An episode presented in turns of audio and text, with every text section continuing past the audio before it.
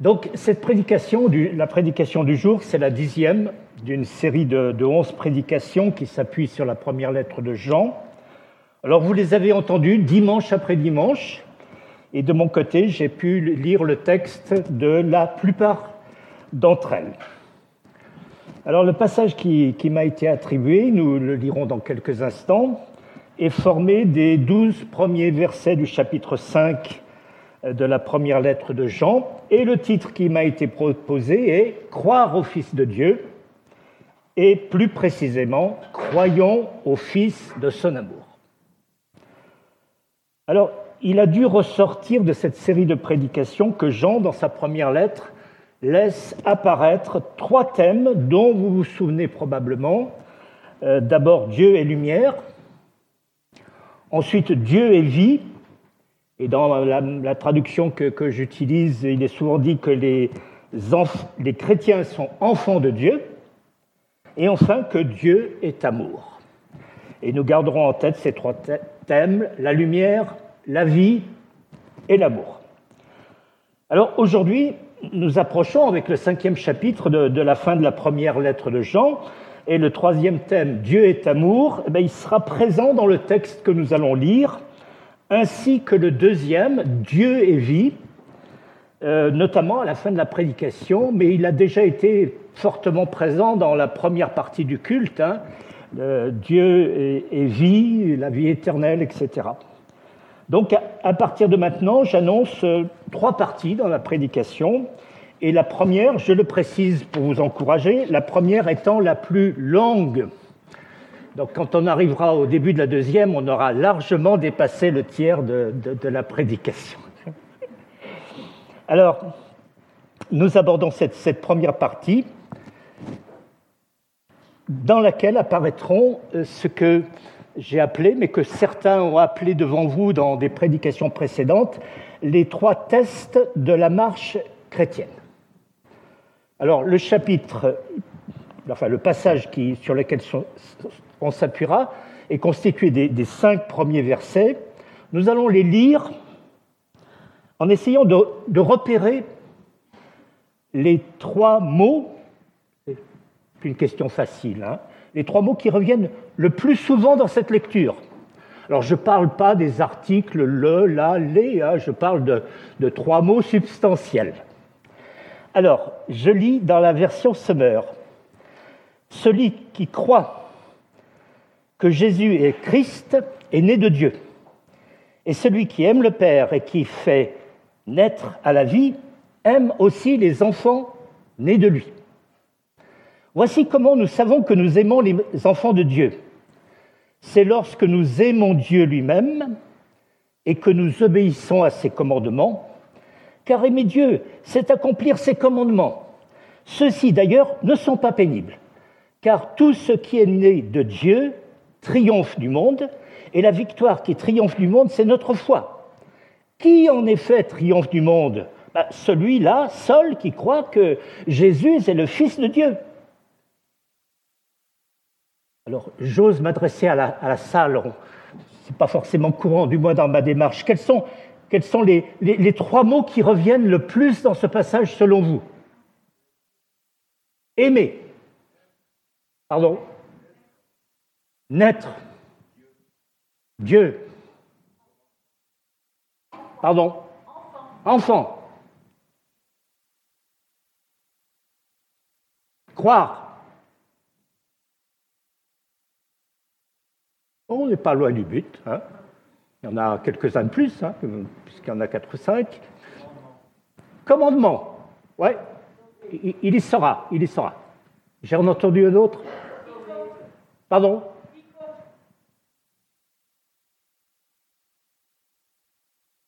Ah oui, d'accord, d'accord, d'accord. C'est bien, on, les a plus ou moins. On les a plus ou moins.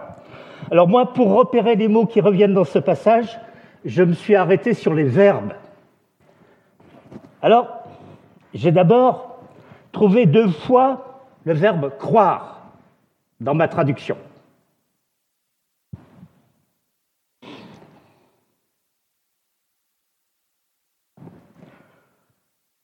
Je les ai trouvés en relation avec Jésus le Christ.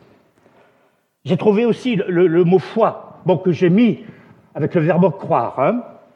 Et c'est là le, premier test, me semble-t-il, que Jean a appliqué tout au long de sa lettre à ceux qui se disent chrétiens, c'est le test de la foi. Alors j'ai trouvé aussi, vous l'avez signalé, cinq fois le verbe aimer. Alors, n'en soyons pas étonnés, hein, il a déjà été annoncé que le troisième, test, le troisième thème de la lettre, Dieu est amour, serait fortement présent dans le passage du jour. Et c'est là le deuxième test que Jean a appliqué tout au long de sa lettre à ceux qui se disent chrétiens, le test de l'amour. Et puis, j'ai trouvé aussi des expressions, ce sont les trois que j'ai choisis, hein, des expressions comme obéir au commandement de Dieu, accomplir les commandements de Dieu. Et là, je me suis dit, parce que c'est inscrit dans les chapitres précédents, que c'est le troisième test que Jean a appliqué tout au long de sa lettre à ceux qui se disent chrétiens, le test de l'obéissance. Alors, nous venons de découvrir, en réalité, de, redécouvrir, parce qu'ils sont présents à quelques nuances près dans la lettre depuis, son début, les trois tests que Jean applique à ceux qui se disent chrétiens, le test de la foi, le test de l'amour et celui de l'obéissance. Alors, Résumons déjà cela. Et dans ce court passage de cinq versets, Jean nous pose indirectement trois questions. Première question, crois-tu que Jésus est le Christ? Crois-tu que Jésus est le Fils de Dieu? Et Jean précise que celui qui croit que Jésus est Christ est né de Dieu. Et il ajoute, que seul celui qui croit que Jésus est le Fils de Dieu peut triompher du monde.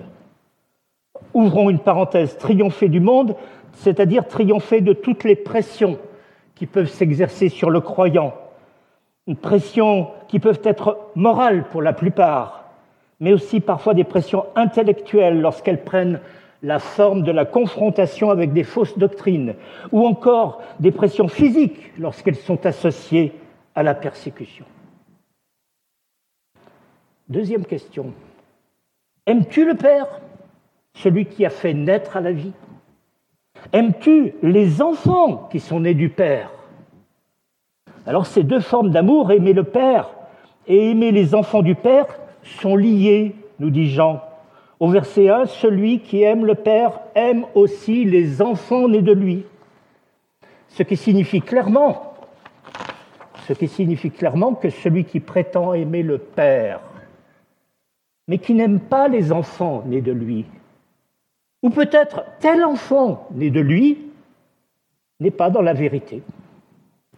Et Jean précise d'ailleurs ce lien profond entre l'amour pour le Père et l'amour pour les enfants nés de lui, et plus précisément, il définit en quoi consiste aimer les enfants de Dieu. Aimer les enfants de Dieu, c'est aimer Dieu lui-même et obéir à ses commandements, dit le verset 2. Alors, ce verset confirme le lien qui a déjà été souligné entre aimer le Père et aimer les enfants du Père, mais il ajoute une information importante et plus surprenante peut-être, aimer les enfants de Dieu, c'est aussi obéir à ses commandements. Et ce qui introduit directement la, troisième question, obéis-tu au commandement de Dieu? Obéis, accomplis-tu les commandements de Dieu? Les commandements de Dieu. Et quand je dis tu, je m'inclus évidemment dans ce tu, bien sûr. Alors, pour cette troisième question, nous sommes en terrain connu, parce que les trois tests étant de nature liée, nous avons déjà rencontré l'obéissance au commandement de Dieu en relation avec l'amour de Dieu et l'amour de ses enfants au verset 2, et en relation avec l'amour de Dieu au verset 3. Nous apprenons aussi les commandements de Dieu ne sont pas pénibles dans ma traduction. Mais cette affirmation est connue. Jésus lui-même a dit en Matthieu 11.30 que son joug est facile à porter et que la charge qu'il nous impose est légère. Alors pourquoi les commandements de Dieu ne sont-ils pas pénibles? Alors les versets 4 et 5 nous apportent des éléments de réponse. Accomplir les commandements étant mis en relation rapprochée avec triompher du monde, le verset 4 affirme que tout ce qui est né de Dieu triomphe du monde. Les commandements de Dieu ne sont donc pas pénibles pour les hommes et les femmes qui sont nés de Dieu, c'est-à-dire pour les hommes et les femmes qui se sont donnés à Christ par la conversion. En passant des ténèbres à la lumière, ils reçoivent la vocation, par leur nouvelle position en Christ, d'obéir aux commandements de Dieu. C'est ce que Jean appelle triompher du monde. Recevoir cette vocation céleste d'obéir aux commandements de Dieu ne raye toutefois pas d'un mot les difficultés que peuvent rencontrer ces hommes et ces femmes dans leur vie quotidienne.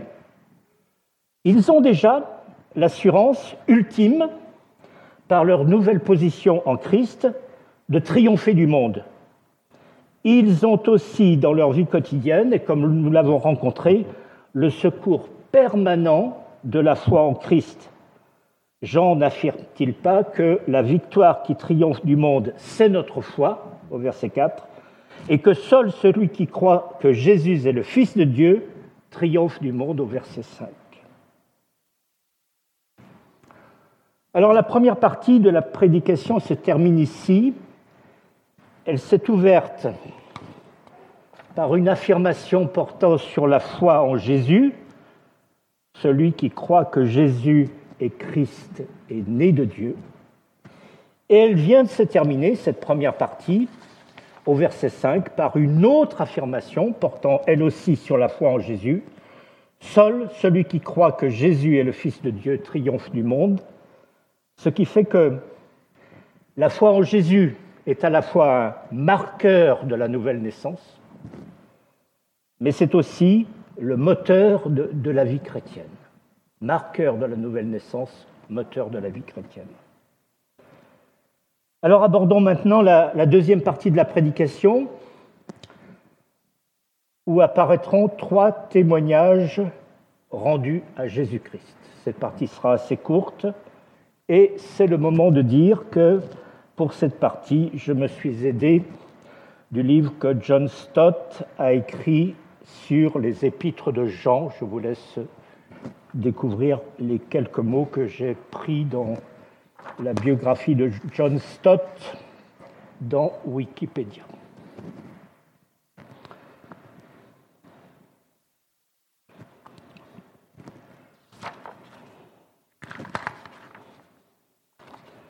Bien, continuons.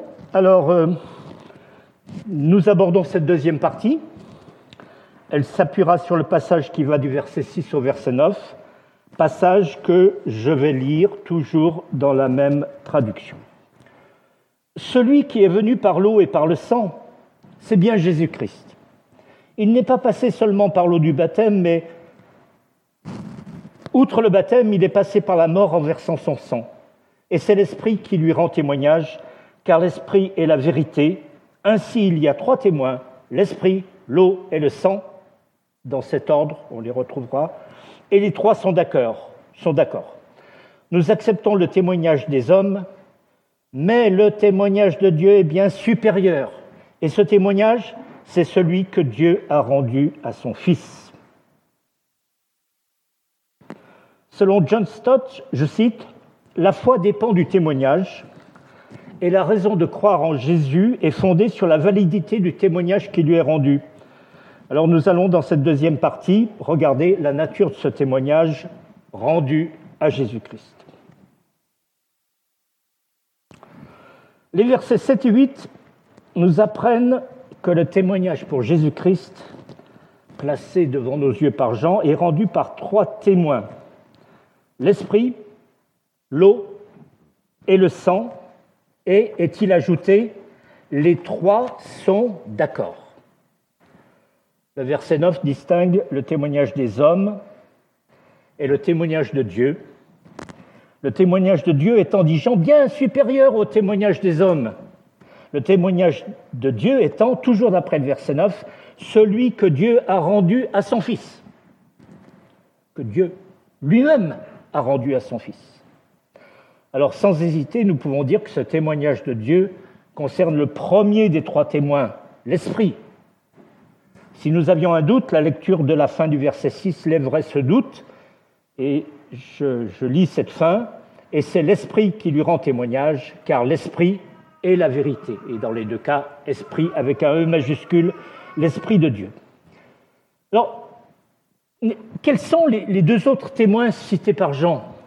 L'eau et le sang. Alors, John Stott signale trois interprétations, mais n'en retient qu'une seule, qui est, il se trouve, me semble-t-il, la plus naturelle. Mais John Stott argumente d'une manière fouillée sur les trois interprétations pour en mettre deux de côté et garder cette troisième qui se trouve en plus être la plus naturelle, mais il a argumenté solidement sur chacune de ces argumentations. Pour lui, l'eau se rapporte au baptême de Jésus, ce qui est en accord avec le verset 6.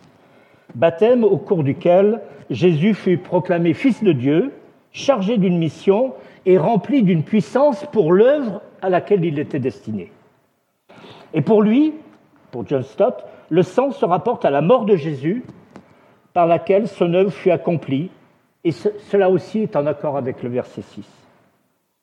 Alors, je relis le verset 6 pour clore euh, définitivement, il y aurait beaucoup à dire sur ces remarques sur l'interprétation retenue, mais le verset 6 ben, nous dit, je le relis, celui qui est venu par l'eau et par le sang, c'est bien Jésus-Christ, et il n'est pas venu seulement par l'eau du baptême, mais outre le baptême, il est passé par la mort en versant son sang et c'est l'Esprit qui lui rend témoignage, car l'Esprit est la vérité.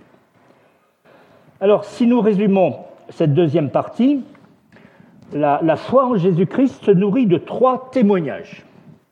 Deux sont des témoignages effectifs, en l'occurrence des témoignages historiques. Quant au troisième, eh bien, il concerne plus spécialement le disciple de Christ qui possède en lui ce témoignage qui est déposé par l'Esprit en lui. Le verset 9 nous a appris que ce témoignage est bien supérieur aux deux autres, et de cette manière-là, Dieu veut installer la suprématie du témoignage divin qu'il dépose en nous sur les deux témoignages historiques de la mort, du baptême et de la mort de Jésus-Christ.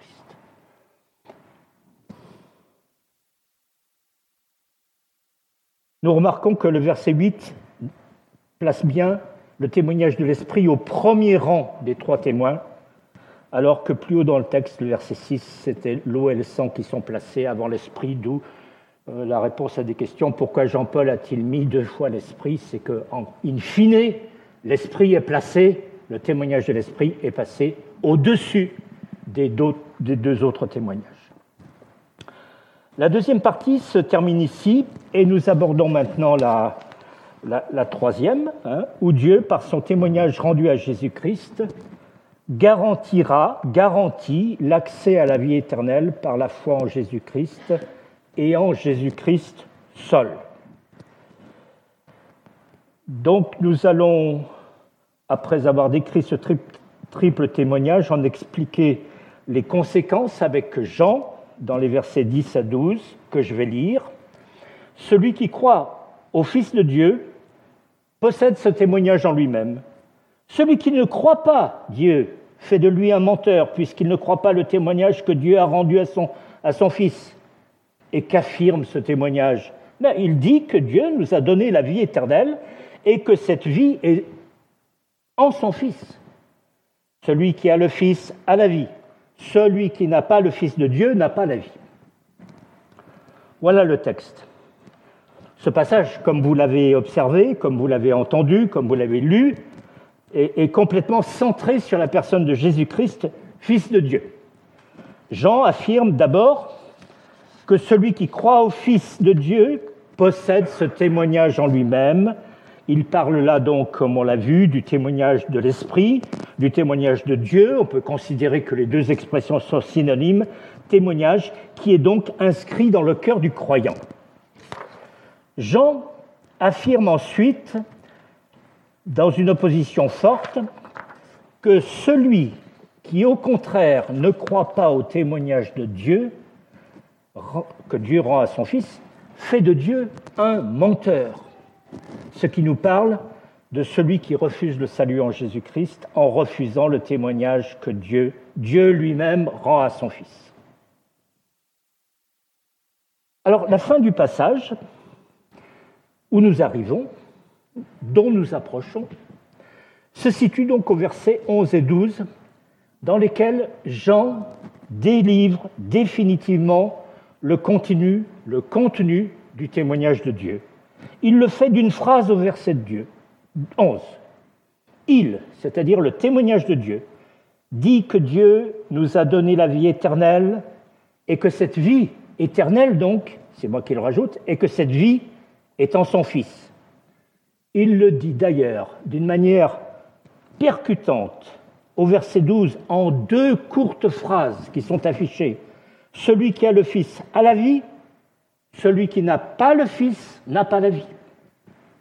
Ce qui, dit autrement, signifie que celui qui a le Fils a la vie, mais seul celui qui a le Fils a la vie, puisque justement, celui qui n'a pas le Fils n'a pas la vie.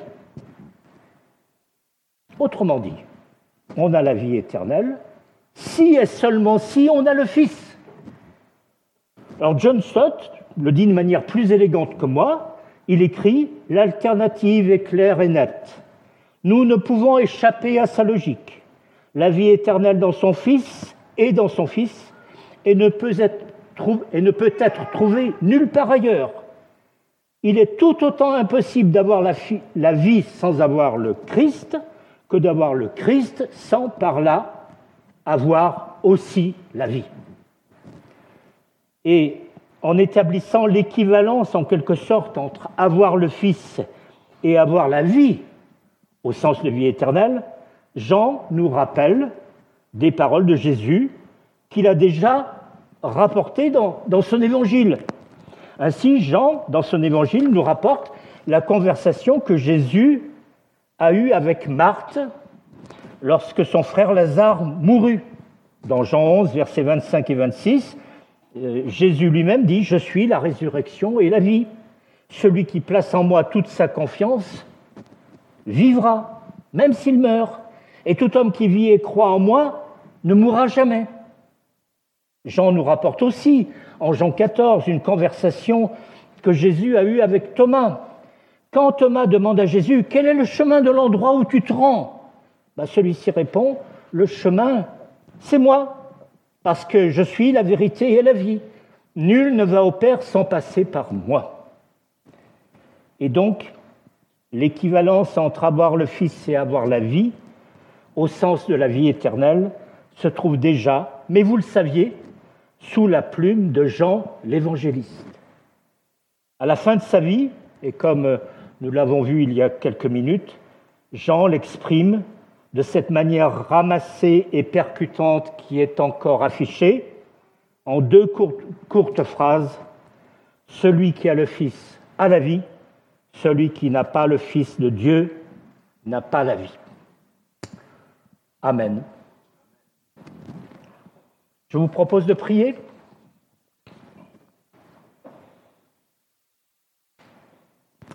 Seigneur, nous te remercions pour ta parole qui nourrit nos âmes et qui jour après jour nous interpelle, dès lors que nous nous laissons questionner par ton esprit.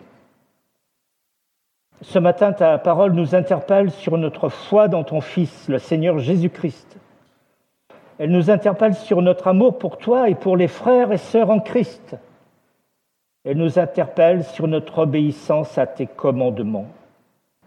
Nous te prions, Seigneur, que tu nous fasses faire des progrès dans ces trois domaines de la foi, de l'amour et de l'obéissance, de sorte que nous devenions, chaque jour qui passe, plus semblables à ton Fils, notre Seigneur Jésus-Christ. Éternel, tu as rappelé que celui qui a ton Fils a la vie, et celui qui n'a pas ton Fils n'a pas, la vie.